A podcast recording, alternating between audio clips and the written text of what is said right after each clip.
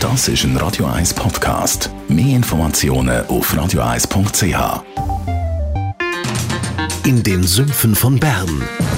Die Sendung von und mit Thomas Matter.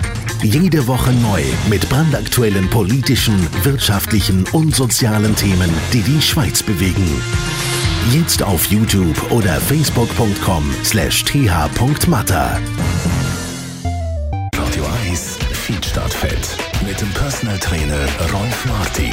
Es geht ums Trainieren mit den Handeln, also wirklich so eine Handel in die Hand nehmen und da ein bisschen Übungen machen, zum Beispiel den Bizeps trainieren. Rolf Martin, Radio 1 Fitnessexperte, ich nehme an, mit den Handeln trainierst auch du persönlich ab und zu, oder? Ja, die Handeln ist ein Bestandteil von äh, diversen Trainingsformen. Äh, es ist Grundlagentraining, kann man sagen, und eigentlich denkt für variable Übungen äh, zu absolvieren. Für wer ist das Handeltraining sinnvoll? Für jedermann und jede Frau in jedem Alter, kann man sagen. Oder? Es ist natürlich so, dass äh, so Handeln nicht einfach verfügbar ist, wenn man jetzt gerade irgendwie verrissen ist.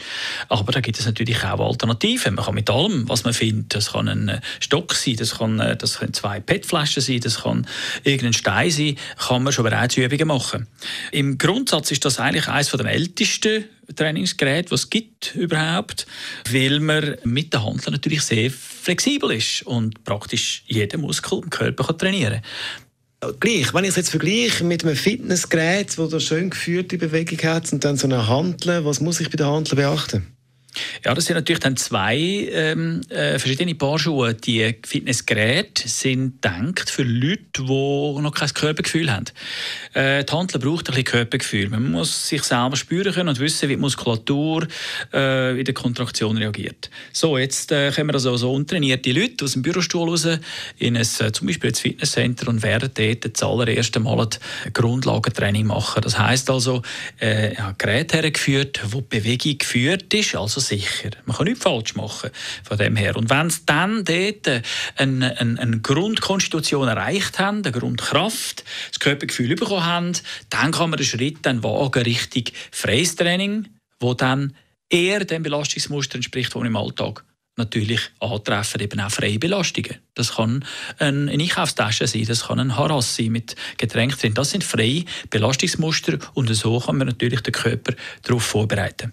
Welches ist die beste, effektivste Handelübung, die es gibt?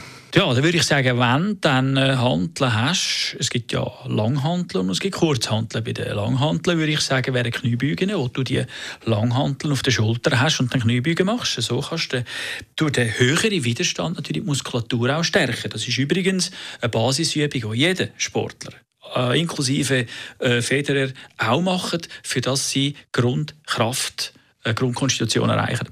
Und bei den Kurzhanteln, da sind das natürlich klassische Bizepsübungen oder Schulterübungen, wo man dann schön können, fliegende Bewegungen machen unter Last und so eben den ganzen Schultergürtel können stärken Rolf Martin ist das zum Thema Trainieren mit den Handeln. Wir legen gerade los. Merci, Rolf.